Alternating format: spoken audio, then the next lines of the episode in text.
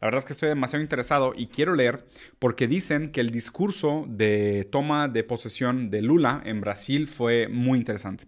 Entonces vamos a hacer eso. La verdad es que también me parece que es de las noticias más importantes que debe haber ahorita en Latinoamérica. Obviamente seguro para muchos de ustedes que son de otros países les debe dar medio igual que, que, cambie el presidente de Brasil. Pero para mí como brasileño sigue siendo un tema bastante importante y aparte es bastante chistoso porque la derecha reaccionaria de Brasil, como casi toda la derecha reaccionaria del mundo, es bastante ignorante y bastante patética. Entonces vamos a leer el discurso de Lula. No todo, no completo, nada más unas partecitas como fundamentales que ya encontré un artículo que, que agarró como las frases frases principales y analizarlas un poco ver lo que, lo que significan para Brasil, para el contexto histórico brasileño y también un poco lo que significan para eh, Latinoamérica, porque pues, a final de cuentas ahorita eh, hay un dominio de la izquierda indefinida en Latinoamérica, ¿no? Con Boric en Chile, Petro en Colombia, Andrés Manuel en, en, México, ahora Lula en Brasil, Fernández en Argentina. Hay, hay algo ahí sucediendo que, que, pudiera ser interesante, entonces vamos a platicarlo. Eh, son, un, son un par de, bueno, son algunas frases, la verdad es que no son tantas, pero vamos a ver qué significan y dar un poquito de contexto, ¿no? Entonces, Lula empezó, bueno, empezó diciendo, no, una de las primeras frases que ponen, apesar de tudo, a decisão das urnas prevaleceu graças a um sistema eleitoral internacional reconhecido por sua eficácia na captação e apuração dos votos. Foi fundamental a atitude corajosa do Poder Judiciário, especialmente o, tribunal, Superior Electoral.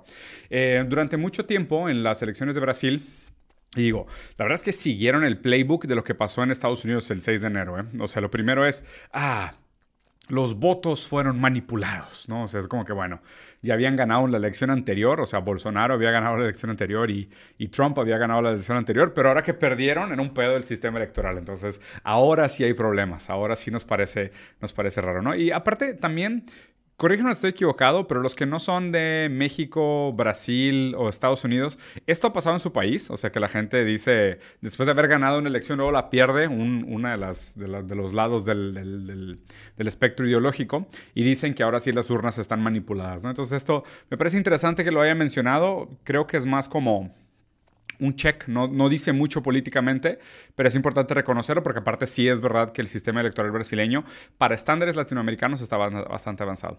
Hoje nossa mensagem ao Brasil é de esperança de reconstrução. O grande direito da soberania e o desenvolvimento que esta nação levou a partir de 1988 vinha sendo sistematicamente demolido nos anos recentes. É, diciendo que el mensaje principal a Brasil es uno de esperanza y reconstrucción. Eh, acuérdense que la manera de Brasil dice orden y progreso. El, el, grande, el, gran, el gran derecho que, de soberanía que llevaba el desarrollo del país desde 1988 eh, había sido o venía siendo sistemáticamente destrozado los últimos años. Brasil es un país que ha tenido eh, presidentes que han fortalecido muchísimo el estado de bienestar. Eh, Brizola hizo un tema súper interesante con la educación en Brasil y la verdad es que ha tenido presidentes que han sido bastante progresistas en crear un estado de bienestar, pero por otro lado también ha tenido presidentes que han vendido la patria y privatizado y creado deuda y eh, la neoliberalización de la economía brasileña, ¿no? definitivamente, más allá que el año 98, los últimos cuatro se sintió eh, muy pesado en la economía, ¿no? Donde las, las, grandes fortunas de los grandes capitales crecieron, pero la gente, el día a día, la base de la pirámide, los trabajadores sufrieron muchísimo. Entonces, eh, falsos indicadores de crecimiento económico en un sentido que las grandes empresas pueden crecer, pero si eso no crea derrame y no fomenta el poder adquisitivo de la base de la pirámide, pues definitivamente não serve nada mais que para os poucos que estão no pico do grande capital. Ao longo dessa campanha eleitoral, vi a esperança brilhar nos olhos do nosso povo, uma decorrência de destruição das políticas públicas que promoveu a cidadania, os direitos sociais, a saúde e a educação. Vi o sonho de uma pátria generosa que oferece oportunidade aos seus filhos e filhas e uma solidariedade ativa seja mais forte que o individualismo cego. É, que bonito final, güey, que bonito final. Vi el sueño de uma pátria generosa que oferece oportunidade a seus hijos e hijas, en la solidaridad activa que é mais forte que o individualismo ciego. Gran frase, ¿eh? Poco, un poco populista, sinceramente, porque o sea, no, es, no es solo la solidaridad activa la que fortalece, pero sino realmente la creación de oportunidades activas para los hijos e hijas. O sea, la generación de empleos, la, activación económica, el desarrollo de la industria, de la capacidad productiva y de las fuerzas productivas, y sobre todo la defensa de las oportunidades y de la propiedad y la capacidad de propiedad de los hijos e hijas. Porque de muy poco sirve eh, una solidaridad activa que no está, no está sostenida por políticas públicas que permitan que esto se haga de manera fáctica, ¿no? Y que no quede solo en discurso de buenas intenciones de solidaridad, pero definitivamente mejor que el individualismo ciego. Entonces quiero pensar que, que, realmente esto está conectado a la construcción, o más bien a la reconstrucción, después de la destrucción de las políticas públicas que promovían la ciudadanía, derechos sociales, salud y educación. Eh, Nenhuma nação se ergueu nem poderá se erguer sobre a miséria do seu povo. Os direitos e interesses da população, o fortalecimento da democracia e a retomada da soberania nacional serão os pilares do nosso governo. Nenhuma nação se pode levantar ou, ou se erguió, ou se, pode erguir sobre a miséria de seu povo. Los derechos e intereses de la población, el fortalecimiento de la democracia y la retomada de la soberanía nacional son los pilares del gobierno. Eso está interesante. De hecho, dicen que, que Lula salió de prisión con con un cambio de discurso. O sea, Lula, que había sido ya presidente dos veces en Brasil, eh, había salido, eh, las veces pasadas parecía que tenía un discurso, la verdad es que bastante populista en, en, índola, y ahora trae un discurso un poco más como nacional desarrollista, por decirlo así. O sea, con un enfoque más a, justo esto, ¿no? La, la soberanía nacional, o sea, conceptos, o sea, pasando de, los, de lo simple a lo complejo, ¿no? Conceptos más absolutos conceptos que engloban eh, temas más complejos en un sentido de, del significado real de la política, ¿no? de la política como política exterior, como eh, decisiones macroeconómicas, política pública, y no solo el, ah, únanse como bajo el líder este sindical que es altamente, eh, ¿sabes?, atractivo, empático, carismático, lo que tú quieras, sino que realmente está conectado su discurso con, con, un, con un proyecto político económico. A liberdade que sempre defendemos é a de viver com dignidade. Ah, que boa palavra. A liberdade, bueno, quién la, la, libertad que siempre defendemos é a de vivir com dignidade, com plenos direitos de expressão e manifestação e principalmente organização. A liberdade para eles, a liberdade que eles pregam é a de oprimir o vulnerável. A liberdade que eles pregonan, o sea, obviamente yo creo que se está refiriendo a la derecha, la libertad que la derecha pregona es la de la opresión de las masas, masacrar al oponente e imponer la ley del más fuerte encima de las leyes de la civilización. El nombre de eso es barbarie. Esta, esta, esta frase, Racita, esta frase es comunismo barbarie. Así se las pongo. O sea, está, está replanteado en otras frases, pero les puedo prácticamente asegurar que quien sea que haya escrito este discurso, que definitivamente no fue Lula, porque pues, prácticamente ningún presidente escribe sus propios discursos, esta frase es comunismo barbarie. O sea, porque la ley del más fuerte, masacrar, imponer la ley, ah, por encima de las leyes de la civilización, oprimir al vulnerable. O sea, esto, esto de barbarie contra esto esto es comunismo, ¿no? De vivir con dignidad, derechos de expresión y manifestación y principalmente de organización, o sea, sindicalización, organización obrera, movimiento sin tierra. Acuérdense que el, MST, el movimiento sin, tierra, y está el MSTOT, movimiento sin, tierra ni techo, son dos movimientos gigantescos en Brasil, de gente que no tiene ni tierras ni techos. Y el derecho a la libre organización, y obviamente también hablando de los, eh, del sindicalismo, de las, eh, de las cooperativas y demás, eh, pues es un camino hacia el, hacia el socialismo, por decirlo así. Entonces, esta, este párrafo me parece como un parafraseo de comunismo barbarie, ¿no? que es una frase que está bastante moda ahorita principalmente, que estamos cada vez más cerca de la barbarie. Sob o vento da redemocratização, dizíamos ditadura nunca mais. Hoje, depois do terrível desafio que superamos, devemos dizer democracia para sempre. Ai, guacala. Que fea frase, güey. Sobre el viento de la redemocratización, dijimos que nunca más íbamos a caer en una dictadura. Digo, recordando que Brasil, después de un golpe de Estados Unidos, después de que Estados Unidos metió mano en el 64, Brasil estuvo muchas décadas eh, en dictadura militar una dictadura nefasta, terrible, este, por ahí se pueden meter a, investigar la historia. Eh, y, o sea, lo que están diciendo es que ahora que estamos como redemocratizando, porque pues, todo el tiempo eh, Bolsonaro y su, equipo estuvo como amenazando hacer un golpe de Estado y siempre estaban estos rumores, digo, no se sabe realmente, ¿no? Si tenían intenciones o simplemente eran como eh, chismes, pero se platicaba mucho de esto, del peligro del golpe de Estado en Brasil. Y ahora lo que están diciendo es democracia para siempre. No, güey. ¿Cuál democracia, cabrón? A lo que deberíamos aspirar es a la dictadura del proletariado, güey. Esto, esto para mí, banda, es el tipo de frases que digo, sucio socialdemócrata, sucio socialdemócrata, estás a dos discursos de distancia de cualquier otro liberal, güey. Neta, ese, este es el problema, ¿no? Que, mucha gente cuando critico a Lula me dicen, güey, no mames, ¿cómo criticas a Lula si Lula es de izquierda? Sí, pero muy lejos está su agenda económica y política de lo que yo quisiera como marxista, pero bueno.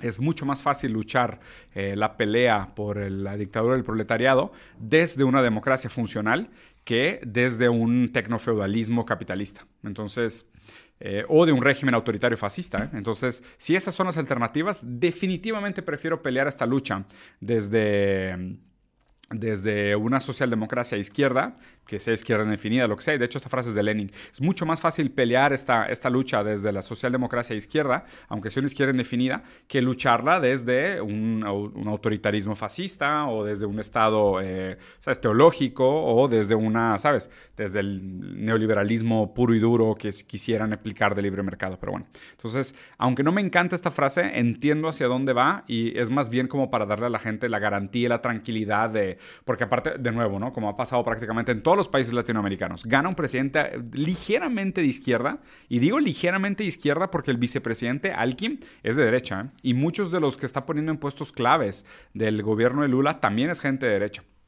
Entonces gana un presidente ligeramente de izquierda y obviamente los reaccionarios y los fachos empiezan a decir, no, Bubucela, nos vamos a transformar en Bubucela. Ya empezó, en tres segundos nos vamos a transformar en Bubucela y mañana vamos a tener las mujeres más hermosas del mundo y una cantidad absurda de petróleo y cascadas y un archipiélago tan hermoso como los Roques.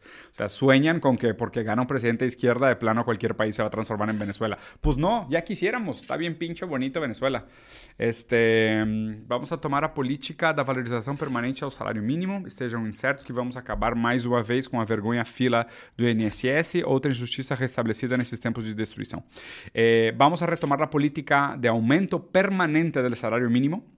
Eh, con, seguridad vamos a acabar otra vez con las vergonzosas filas del Seguro Social, otra injusticia restablecida en estos tiempos de destrucción. El sistema de salud de Brasil, la verdad es que para ser un país como Brasil está bastante decente, bastante, bastante, bastante decente, y es verdad que los últimos cuatro años fue desmantelado. Entonces, eso, eso me parece bueno. El, el aumento de los salarios mínimos, por más que los economistas vayan a decir y chillar que inflación a corto plazo y al que más te jodes es el pequeño emprendedor. Sí, claro, pero les estás dando empoderamiento, sobre todo poder de negociación eh, al trabajador. O sea, y, de nuevo recuerden, eh, la, mayoría de la, de la, población es obrera, es trabajadora. Somos la mayoría los que tenemos que vender nuestro tiempo para sobrevivir. Aún los pequeños emprendedores que tienen mucho más en común con la clase trabajadora que con los capitalistas, que no deberían de, falsamente identificarse ideológicamente con los capitalistas, tienen mucho más beneficio del poder de negociación de una base de la pirámide con un mayor poder adquisitivo. Eh, la guerra de clases es contra la clase capitalista, no entre nosotros los trabajadores y los pequeños emprendedores, no va, no va nunca por ahí. Ese tipo de lucha es lavado ideológico para distraerlos. Cada terra indígena demarcada é uma nova área de proteção ambiental. A estes brasileiros e brasileiras devemos respeito, com eles temos uma dívida histórica. Dice que temos uma deuda histórica com, com as terras indígenas, que digo, meh, o sea, sí y no, o sea, no soy nostálgico, más bien me parece que son pues, o sea, un grupo más dentro de la nación y, y sí entiendo que, que, la verdad es que sí fueron muy... Eh, saqueados y maltratados en el último gobierno, pero también me, me parece peligroso acabar en el, hasta el extremo del indigenismo. É uma política cultural democrática não pode temer a crítica nem eleger favoritos, que brotem todas as flores, que sejam colhidas todos os frutos da criatividade que todos possuam, sem censura e sem discriminação. O sea, también estaban, esto es, es otro rumor que que tenían mucho en Brasil, que ahora iba a empezar censura, ¿no? Que iban a censurar y que iban a meter al bote a todos los, todos los disidentes y que iban a encarcelar a los, a los eh, ¿cómo se dice? A los reporteros y a los eh, news, eh, news channels que criticaban el gobierno actual. Y aquí está diciendo que la democracia pues, tiene que florecer bajo la crítica, ¿no? Y en este, y en este trabajo, en este tema de la crítica contra el los poderes democráticos. Es interesante porque, o sea, sí es cierto, y esto también es un chiste que cuenta Sisek, si no me equivoco. Es cierto que existe un nivel de crítica aceptada, pero también hay, siempre hay un nivel de crítica que sí es, que sí es inaceptable, que sí es, muy, que sí es censurada, por decirlo así. Entonces, eh, no me parece que, que a ver, no soy a favor completamente de la libertad de expresión, porque me parece sumamente peligroso y además la libertad de expresión también en, este momento histórico, por el tipo de alcance que tienen diferentes personas, no es algo del cual todos tengamos eh, usufruto. Y obviamente existe una serie de desventajas y condiciones a priori estructurales que distinguen quién es el que tiene derecho a hablar y a quién escuchan estos que hablan. Eh, ¿Sabes? O sea, el alcance que tiene un tipo de discurso versus otro tipo de discurso, quién es figura pública y quién no es figura pública quién tiene derecho al micrófono y quién tiene acceso, acceso más que derecho al micrófono y quién no. Entonces, todo este tema del discurso público y de la libre libertad de expresión parece más complicado que simplemente decir, sí, sí, sí, deberíamos de defender el derecho de cualquiera opinar. Pues no, tampoco, ¿no? Porque no todas las opiniones valen lo mismo y aparte también es verdad que hay mucha desinformación y mucha noticia falsa. Entonces sí tiene que tener un cierto nivel de cuidado con permitir que estas personas que, que, sí son muy malintencionadas al momento de dar su postura y, y, opinar y educar a los demás sobre lo que está sucediendo, pues sí deberían de ser censurados y sí deberían de ser tapados. Yo no creo que esto es de que completamente sin censura y sin discriminación, híjole, no sé. A mí yo creo que sí hay cosas que sí merecen ser censuradas y hay cosas que sí deberían de ser calladas, ¿no? Ahorita les voy a enseñar el por qué estoy diciendo esto. Estamos revogando os criminosos decretos de ampliação de acessos a armas e munições que tanta insegurança e tanto mal causaram às famílias brasileiras. O Brasil não quer e não precisa de armas na mão do povo. O Brasil precisa de segurança. O Brasil precisa de livro, de educação e de cultura para que a gente possa ser um país mais justo.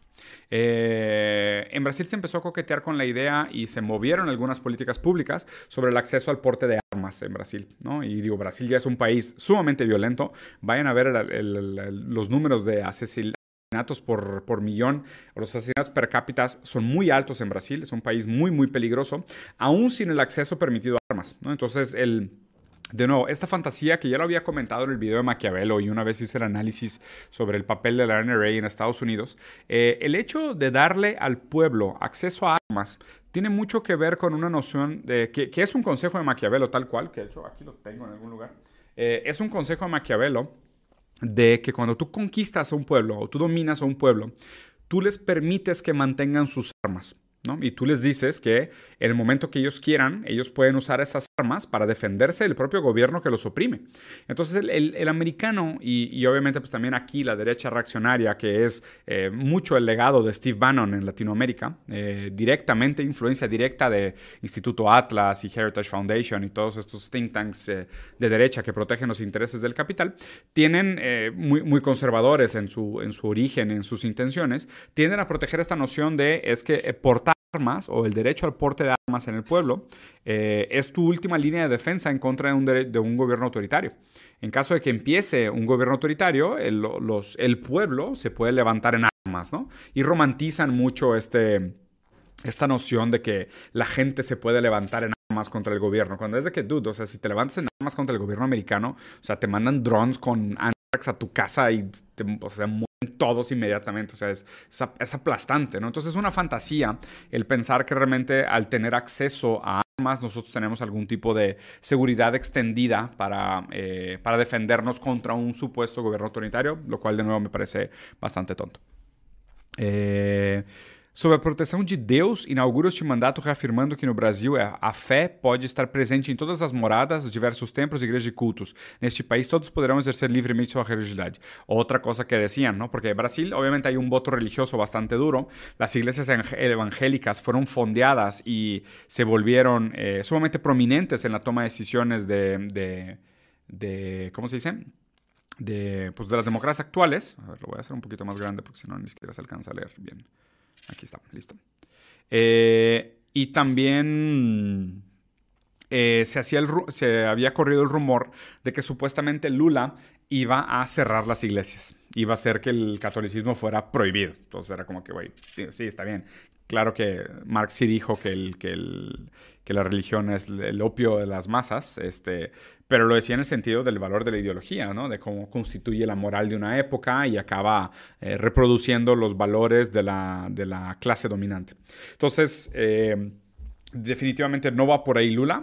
Me parece que hay muchísimos ejemplos de eh, gobiernos izquierda que sean más libres en su aspecto teológico, que permitan más la diversidad de culto y demás, la libertad de culto, y, no necesariamente está en conflicto con la postura ideológica de la izquierda.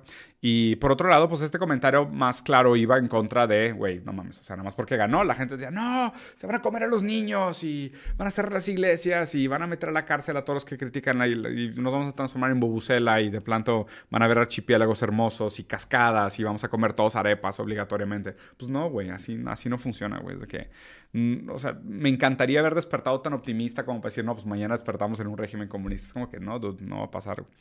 O SUS, que é o Sistema Único de Saúde, é provavelmente a mais democrática das instituições criadas pela Constituição de 88. Certamente por isso foi a mais perseguida desde então e foi também a mais prejudicada por uma estupidez chamada teto de gastos que haveremos de revogar. Ui, que bueno, cabrón. Gran frase, ¿eh? El SUS, el Sistema Único de Salud, que les digo que es un gran sistema de salud que tiene Brasil, eh, probablemente democráticamente es una de las instituciones más exitosas de la Constitución del 88, que es cuando acaba el régimen militar en Brasil, y ciertamente eh, por eso mismo, que, constituye pues, uno de los pilares principales de un estado de bienestar, que es un buen sistema de salud gratuito, y también obviamente fue el más perseguido por el estúpido llamado techo de gastos, ¿no? que es la, la ¿cómo se dice en español? La responsabilidad fiscal, supongo, o sí, responsabilidad presupuestaria, si quieres, ¿no? Entonces, eh, y dice que aquí, pues el techo de gastos, el límite de endeudamiento del Estado se va a quitar. Yo sinceramente soy a favor de esto, a mí me gusta un Estado que gasta, que gasta de manera eficiente, me gustan los gastos estatales, yo estoy de acuerdo con las inversiones estatales, yo estoy de acuerdo que el Estado tiene que generar flujo de capital, tiene que recaudar impuestos para quitar las grandes acumulaciones y reinyectar a la base de la pirámide generando, generando trabajo, generando movimiento, generando activación económica. Obviamente esto idealmente se hace en una serie de frentes para generar realmente también capacidad productiva, innovación, tecnología, cosas que eh, nos hagan más competitivos en un mercado internacional, que, no nos que nos rompan esta dependencia de siempre tener que estar vendiendo nuestra materia prima y nuestros commodities y prostituyéndonos a los países del norte que se aprovechan de nuestra vulnerabilidad. Pero yo estoy de acuerdo con el, el uso del poder eh, del Estado en el sentido mercantil para reactivar eh, la demanda agregada a la base de la pirámide. Entonces aquí estoy de acuerdo con quitar el techo de gastos. Yo creo que este va a ser uno de los puntos claves para mí para determinar el éxito del gobierno de Lula. Eh, me encantaría que esto fuera cierto. e que, e que se aplicaram. O Brasil tem de ser dono de si mesmo, dono do seu destino, tem de voltar a ser um país soberano. Gran frase, cabrón. Eso sí, gracias. Esto es de las cosas que más critiqué del discurso de Petro. No sé si vieron cuando hicimos una, un live eh, Santiago, Nahuel y yo, eh, revisando un poco el discurso que había hecho Petro en su momento cuando quedó presidente de Colombia. Y esta es una de las cosas que más, nos, que más preocupaban en su momento, ¿no? Porque eh, la selva amazónica es un asunto geopolítico muy caliente, muy controversial. Y la soberanía sobre los recursos naturales de un país como Brasil es fundamental pero fundamental para el desarrollo del país. Obviamente Brasil también tiene que al mismo tiempo ser inteligente, como lo fue China en su momento, eh, usando esas ventajas competitivas para traer buenas intenciones al país, pero desarrollar capacidad productiva propia e innovación propia, ¿no? O sea, grandes empresas con gran tecnología que se pueda exportar, que generen capital y valor agregado en el país y que se refleje en buenos sueldos en la base de la pirámide y no estas empresas multinacionales que vienen, se roban su materia prima y los dividendos se van a, África, perdón, a, Europa, a paraísos fiscales en, en África o a Estados Unidos, ¿no? O sea, realmente queremos que Brasil desarrolle, como cualquier otro país de Latinoamérica, un tipo de capacidad soberana sobre su territorio, obviamente sobre sus recursos, sobre su materia prima, sobre su fuerza de trabajo, sobre la transformación y sobre su capacidad productiva. Entonces, esta, esta parte del discurso realmente se me hace fundamental. Ojalá y sea cierto. Sinceramente aquí les digo, creo que puede ser uno de los puntos débiles, o sea, me encantaría que esto fuera verdad.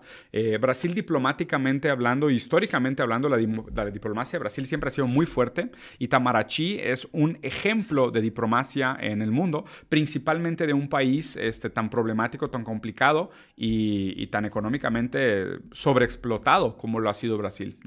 Eh, me gustaría ver a Brasil de nuevo eh, posicionado como un líder eh, diplomático, no solo en Latinoamérica, sino en el mundo.